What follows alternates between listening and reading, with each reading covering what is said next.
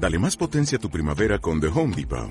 Obtén una potencia similar a la de la gasolina para podar, recortar y soplar con el sistema OnePlus de 18 voltios de Ryobi desde solo 89 dólares. Potencia para podar un tercio de un acre con una carga.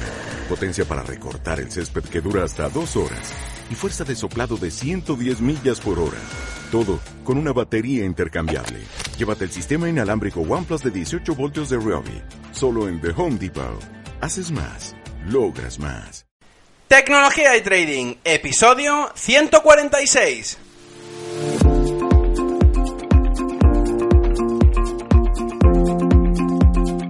Muy buenos días a todos, bienvenidos un día más a este podcast y canal donde se trata todo lo relacionado con el trading financiero, la informática y por tanto la combinación de los dos, el fintech. Aquí tratamos de técnicas, estrategias, noticias y muchas cosas más. Por eso solo puedo deciros bienvenidos a Tecnología y Trading. Programa 146 en este 25 de diciembre del 2017. Para todos los que no sepan, ¡Feliz Navidad! Bueno, estoy un poco resfriado y supongo que, bueno, estos días me dará tiempo para descansar entre comida y comilona y estar con la familia. Y de paso también preparar lo que vengo a hacer a partir de hoy, que es la semana cripto. Porque como me diréis algunos, solo escuchan el, pro- el programa, bueno, pues una vez por semana, porque esta segunda temporada solo hago las entrevistas los viernes. Pero esta semana, como digo, la nombro la Semana Cripto, y es por eso que traigo a invitados especiales, hablo de algunas noticias y sobre todo hoy, que vamos a dedicar a ello, a explicar sobre brokers y explicaciones de todo tipo de carácter financiero aplicado a eh, las criptodivisas. Bien, no solo el Bitcoin, sino también otras criptodivisas que, bueno, como ya veréis durante lo largo de la semana, eh, lo quiero enfocar un poco más abierto a, a las criptodivisas más allá de- del Bitcoin. ¿Sí? Pero antes de empezar con el podcast de hoy, como siempre, quiero recordaros la página web del podcast, ferrampe.com, donde podéis encontrar todos los podcasts, también las noticias, también las cápsulas, los cursos, eh, bueno, absolutamente todo, incluso lo que digo y vengo diciendo durante toda esta temporada, segunda temporada, he estrenado una nueva sección de libros, ferrampe.com barra libros, y es que allí podéis ver, comprar inspiraros en todos y cada uno de los libros que nos han ido recomendando todos los invitados que han pasado por el programa. Aparte, algunos de ellos que he ido introduciendo yo, bueno, como, como carácter de, bueno, decir, ostras, este creo que es interesante para leer o este es interesante para releer, para coger ideas o al menos para aprender a programar en algunos casos, ¿sí? Pero bueno, volviendo al podcast de hoy, vengo a hablaros de uno de los temas que poco se habla cuando se habla de las criptodivisas, y son los brokers que se aplican a estas criptodivisas. Los brokers de las criptodivisas son brokers un poco atípicos, y es que son poco conocidos. Voy a ir por partes. Un broker que supongo que todos sabremos es el intermediario entre el usuario que quiere hacer una transacción, tanto de compra como de venta, sobre un activo concreto. En este caso los activos son las criptodivisas y es por eso que cuando queremos comprar o vender una criptodivisa tenemos que llegar a ellos, a los brokers, para poder hacer esta transacción. Como en el mundo de los brokers de Forex, de acciones o de futuros, hay muchísimos y ante tanta variedad tenemos que discernir la paja de los que realmente nos gustan y es por eso que siempre recomiendo poder atender a premisas muy concretas para poder filtrarlos. Antes de empezar voy a decir que voy a poner el caso de que estamos interesados en operar con las dos criptodivisas más importantes hasta la fecha, que es el conocido Bitcoin, como decía, y el Ethereum. Pero también puedo decir otros casos como por ejemplo el Litecoin o el IOTA. Cabe decir que el Ethereum, que es la segunda criptodivisa con más capitalización actualmente a nivel mundial, de importancia también, tendrá una importancia en el futuro, ya que Ethereum es más que una simple divisa, una simple criptodivisa. Es un protocolo, pero bueno, no viene al caso, ya seguramente nos lo explicará alguno de los invitados a lo largo de esta semana, y es que ya veréis que tendrá mucho que hablar a partir de ahora. Antes de empezar a explicar qué es exactamente un broker de criptodivisas, tengo que deciros que los brokers de criptodivisas tienen un nombre específico y se le llama exchange, es decir, intercambio.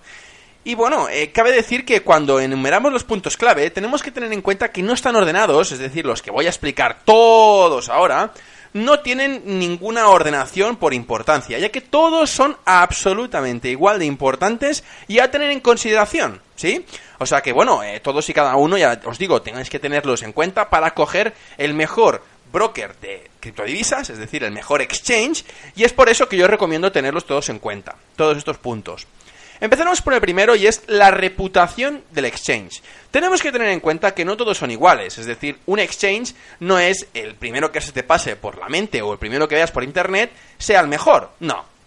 Esto es como cualquier otro broker, todo el mundo tiene unas preferencias y unos porqués de por qué tienes este broker o por qué tienes este otro, de por qué tienes este exchange o por qué tienes este otro. Dado que no hay una regulación alguna como los brokers tradicionales, por llamarlo de alguna manera, no existe posibilidad alguna de decidir a partir de una regulación o de qué, en qué país está. Es decir, tenemos que tener en cuenta que cuando estamos escogiendo un broker para Forex, nos podemos determinar a partir de la regulación que tenemos. Bueno, pues mira, este broker tiene una regulación de la FCA, de, de la inglesa. Eso quiere decir que, bueno, pues que está bien regulado y que, bueno, pues podemos basar muy, mucho, y bueno, que nos podemos basar mucho en su fiabilidad. O por ejemplo, en la CNMV en España o en otras a nivel mundial. Pero en este caso, en los exchanges, aún no se ha regulado, porque como digo, las criptodivisas son a nivel mundial y no están arraigadas a una divisa concreta. Cabe decir también que es lo mismo con un país, porque como digo, no, no la emite ningún país concreto, sino que es a nivel mundial. Por tanto, te tienes que fiar de la reputación que ha tenido a través de quien las ha usado, es decir, de los usuarios. De la misma manera que se hacía antaño con las páginas de compra de ropa por internet o de tiendas físicas, es decir, son las recomendaciones de uso a la antigua, es decir, cuando íbamos a una tienda de ropa, y no la, conocía, no la conocíamos, pues bueno, siempre pedíamos unas referencias concretas para poder determinar si esa eh, marca de ropa o esa tienda de ropa era apropiada. Esto pasa igual con las tiendas de Internet, si, si nos fiamos o no de si Amazon es buena vendiendo cosas, ya sea comida, ya sea libros, ya sea lo que sea, nos fiamos porque mucha gente la está utilizando y porque hemos, la hemos utilizado con, muy buenos resultados a lo largo del tiempo. Pues en los exchanges eh, pasa exactamente lo mismo. Es un punto muy a tener en cuenta. El segundo punto son las comisiones. Creo que es una de las cosas más importantes de todas, ya que cuando hablamos de las comisiones, tenemos que valorar qué tipo de trading queremos hacer. Entrar y salir a menudo, un buy and hold, o simplemente, pues a lo mejor estamos probando. Y es que dependiendo de todo esto, nos convendrá más usar un tipo de exchange con unas comisiones u otras. Al final es como todo, tenemos que valorar y ponderar. Tenemos que tener en cuenta en su justa medida y adaptarnos a lo que realmente vamos a usar. Esto es como los coches. Depende del uso que le des, puedes recomendar un coche u otro. No creo que en un concesionario de Ferraris recomienden sus coches para ir por la montaña, por ejemplo. Pues en cuanto a las comisiones pasa exactamente lo mismo. Los exchanges pueden cargar las comisiones que quieran, ya que no hay nadie que les ponga un límite, un, límite específico. Todo es absolutamente libre y se dictamina por la oferta y la demanda de la gente y que como hemos podido ver a lo largo de los años, este punto, el de las comisiones, es uno de los más destacados para escoger la plataforma, porque como digo, a medida que vamos haciendo, haciendo operaciones, bueno, pues nos consume el margen, es decir, tenemos más beneficio si tenemos unas comisiones más bajas, y al revés. Cabe decir que en cuanto a comisiones hay varios tipos. Normalmente son de dos tipologías que son las más comunes, que es la comisión porcentual y la comisión mínima. Es decir, depende del exchange, te cobra un porcentaje de dinero que vas a hacer por transacción, más un mínimo de comisión por esta transacción. Pongamos un ejemplo que, bueno, puedo coger un exchange concreto y que este usa las dos maneras de comisión y que yo quiero hacer una compra de Bitcoin de 1000 euros, por ejemplo. Bien, pues estos 1000 euros son los que yo voy a transaccionar e intercambiar. Pero al comprar lo, correspondiente en Bitcoin, es decir, compro X Bitcoins con estos 1000 euros, tengo que tener en cuenta que se me cobrará, por ejemplo, un 2% de estos 1000 euros, es decir, 20 euros, más los 2 euros de comisión fija. Es decir, que para la compra de 1000 euros en Bitcoins tengo que pagar 22 euros por operación como digo, esos 2 euros de comisión fija que me aplican si compro 1000 euros o compro 10.000, más el valor porcentual con respecto al volumen de la operación. Muchos diréis, pero esto es un atraco. Bueno, al final esto es como siempre, oferta y demanda. Si quieres usar estos exchanges, tienes que pagarlos. Si no, siempre hay alguna alternativa. Hay algún otros, algún otros brokers que, bueno, pues hay comisiones que, que pues te las cobran más bajas, algunas más altas, o incluso hay algunos exchanges que te cobran comisiones por mantener la operación abierta. Es decir, que cada día que te pasa cobra un céntimo de euro o un porcentaje de euros por tener las operaciones abiertas. Esto se hace dependiendo de cada exchange, como digo, y no se puede usar en un método así, en el que te cobra cada noche al hacer el rollover del día, digamos, eh, no puedes utilizar este tipo de técnicas con un buy and hold, es decir, un compra y te vas a dormir para después de cinco años coger el beneficio.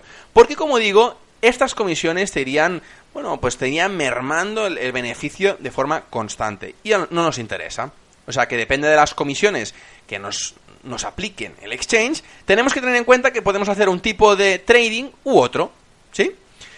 El tercer punto es los métodos de pago, y es que uno es uno de los puntos más claves, eh, para mí al menos. Los métodos de pago son importantes, ya que dependiendo de lo que se quiera pagar, pues deberás usar unos u otros. Por ejemplo, no es habitual que paguemos con cantidades grandes de dinero en tarjeta.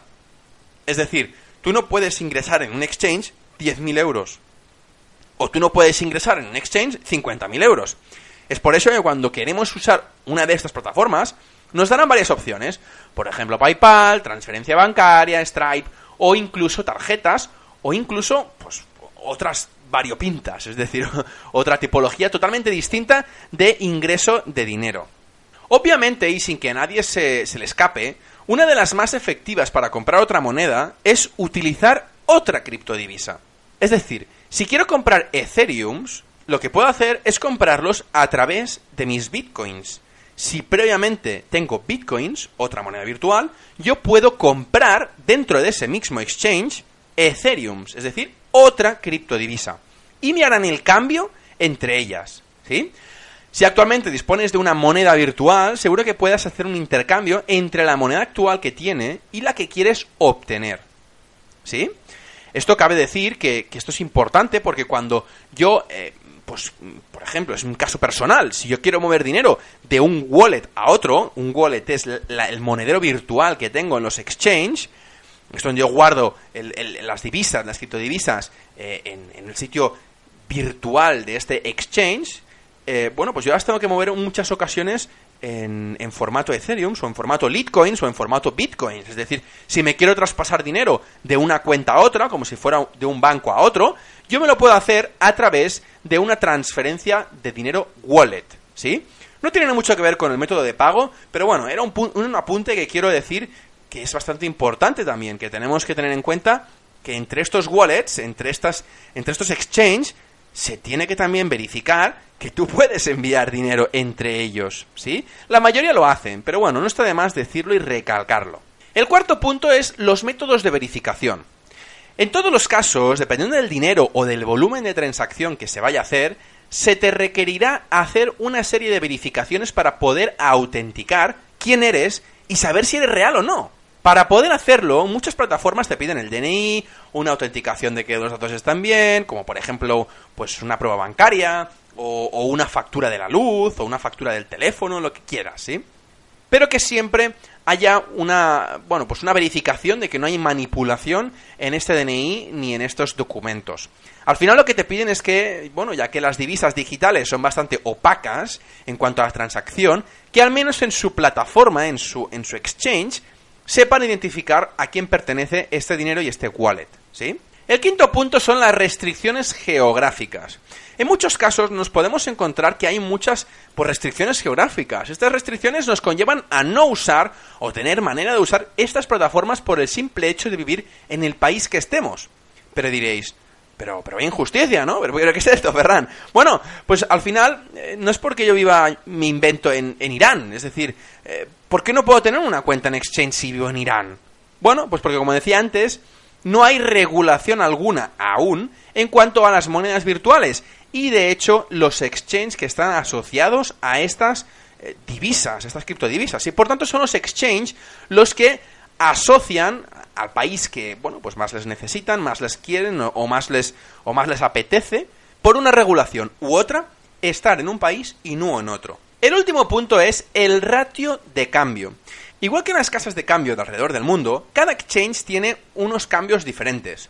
Esto quiere decir, pues, que entre una casa de cambio y otra hay diferentes precios. Me explico. Si quieres cambiar un Bitcoin a dólares y tengo la posibilidad de cambiarlo en dos exchanges diferentes, estoy seguro que un exchange me dará más euros que otros. Y diréis, pero, pero esto cómo puede ser? ¿Cómo, cómo es viable esto?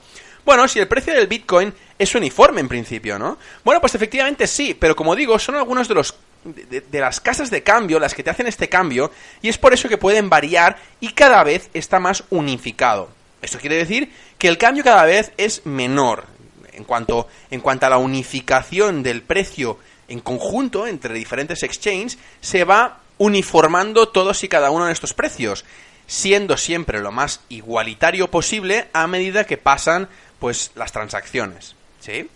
Cuando tengo que explicarlo a un amigo lo explico de una manera bastante sencilla, y es que seguro que muchos de vosotros habréis ido al aeropuerto y habréis visto diferentes casas de cambio a lo largo del aeropuerto, del mismo aeropuerto. Bien, pues estas casas de cambio tienen siempre diferentes cambios, es decir, que si tengo euros y me voy a Estados Unidos y quiero cambiar a dólares, seguro que una casa de cambio me da mejor cambio que otro. Pues en los exchanges digitales pasa exactamente igual no por el hecho de, que uno se lleve más comisiones que otros, sino que cada exchange tiene sus piscinas de liquidez totalmente diferentes a otra. Es por eso que si hay una fuerte venta de bitcoins en un exchange, este puede tener una caída importante de su cambio de divisa, pero esto no afectará a los otros exchanges hasta pasado un tiempo. ¿Sí? Bien, pues antes de acabar el podcast, voy a enumerar los, los diferentes exchanges más famosos que hay. No quiero que os toméis al pie de la letra el listado, ya que es aleatorio y sin un orden de importancia. Y cabe decir, como siempre, que recomiendo webs o exchanges diferentes, que yo no tengo comisión de ninguno de ellos. Siempre lo hago por el simple altruismo y porque mucha gente me pregunta que cuál es la casa de cambio, el exchange o el wallet que yo utilizo. Y bueno, yo utilizo algunos de estos, más de uno, para poder diversificar y tener diferentes wallets con diferentes divisas. El primero de todos es Coinbase, que realmente es el número uno a nivel mundial. Y es que, bueno, creo que más de uno lo utilizará porque, como digo, eh, es el que más utiliza la gente. Y actualmente tiene, de entre otros eh, criptodivisas, tiene el Bitcoin, el Ethereum y el Bitcoin. Y digo entre otros porque ahora ha añadido el, el Bitcoin Cash, ¿sí? No sabemos si en un futuro eh, pondrán más, aunque se especula que pondrán tres criptodivisas más a principios de enero, es decir, la semana que viene. El segundo por ello es Kraken. Como digo, no está en un orden ni por asomo. Y es que Kraken se caracteriza, de entre otras, por tener unas comisiones bastante bajas. ¿Sí? Cexio es el tercero en la lista, que por cierto ha tenido ciertos problemas a la hora de hacer login y a la hora de crear ciertos usuarios, ya que cuando el Bitcoin estaba en subida y en alza estratosférica, hubo muchos exchanges que tenían problemas de tanta gente accediendo a sus sitios y comprando esta criptodivisa. Cexio era una de ellas y por eso, bueno, pues eh, tuvo problemas a la hora de mantener sus servidores eh, en alto, digamos. El cuarto en discordia es Bitrix, que tuvo exactamente el mismo problema que Cexio y de hecho aún no se puede a día de hoy tener una cuenta nueva en esta plataforma. Es decir, simple y llanamente la pueden utilizar la gente que ya tenía antiguamente una cuenta con ellos. En Bitfinex es el siguiente eh, recomendación y es que Bitfinex puedes comprar muchísimas criptodivisas que en otros sitios no puedes. Y es por eso que, bueno, a mí me gusta bastante por, por la facilidad y por la claridad que tiene la plataforma a la hora de intercambiar eh, exchange, intercambiar divisas entre diferentes exchanges, entre diferentes wallets y a la vez puedes hacer trading de una manera bastante rápida y sin muchas sofisticaciones. Es simple y transparente, como digo. La siguiente es Shapeshift, que entre otras es también de comisiones bajas y aunque puede ser un poco menos conocida, igual que Coin Exchange, bueno, no las dejo de recomendar porque, como digo, estas son, cripto, son exchanges de, que tienen criptodivisas bastante eh, poco conocidas para otros exchange, como por ejemplo el de Coinbase, ¿vale? Y no por eso tiene que ser peor ni, ni, mucho mejor, es decir, es una alternativa más a Coinbase. Y como digo, tienen unas comisiones un poquito más bajas que Coinbase. Los siguientes dos son Poloniex y Bitstamp. Y es que estos dos realmente son dos eh, exchanges bastante potentes, sobre todo Polyonex, porque, bueno, eh, yo lo considero como el tercero o el cuarto exchange más grande a nivel mundial, y es que tiene bastante capitalización y bastantes bitcoins y ethereums comprados por parte de muchísima gente. Y es que, al final, esta lista, como os puedo decir, hay miles y miles y miles de exchanges con más de sus respectivas plataformas y características.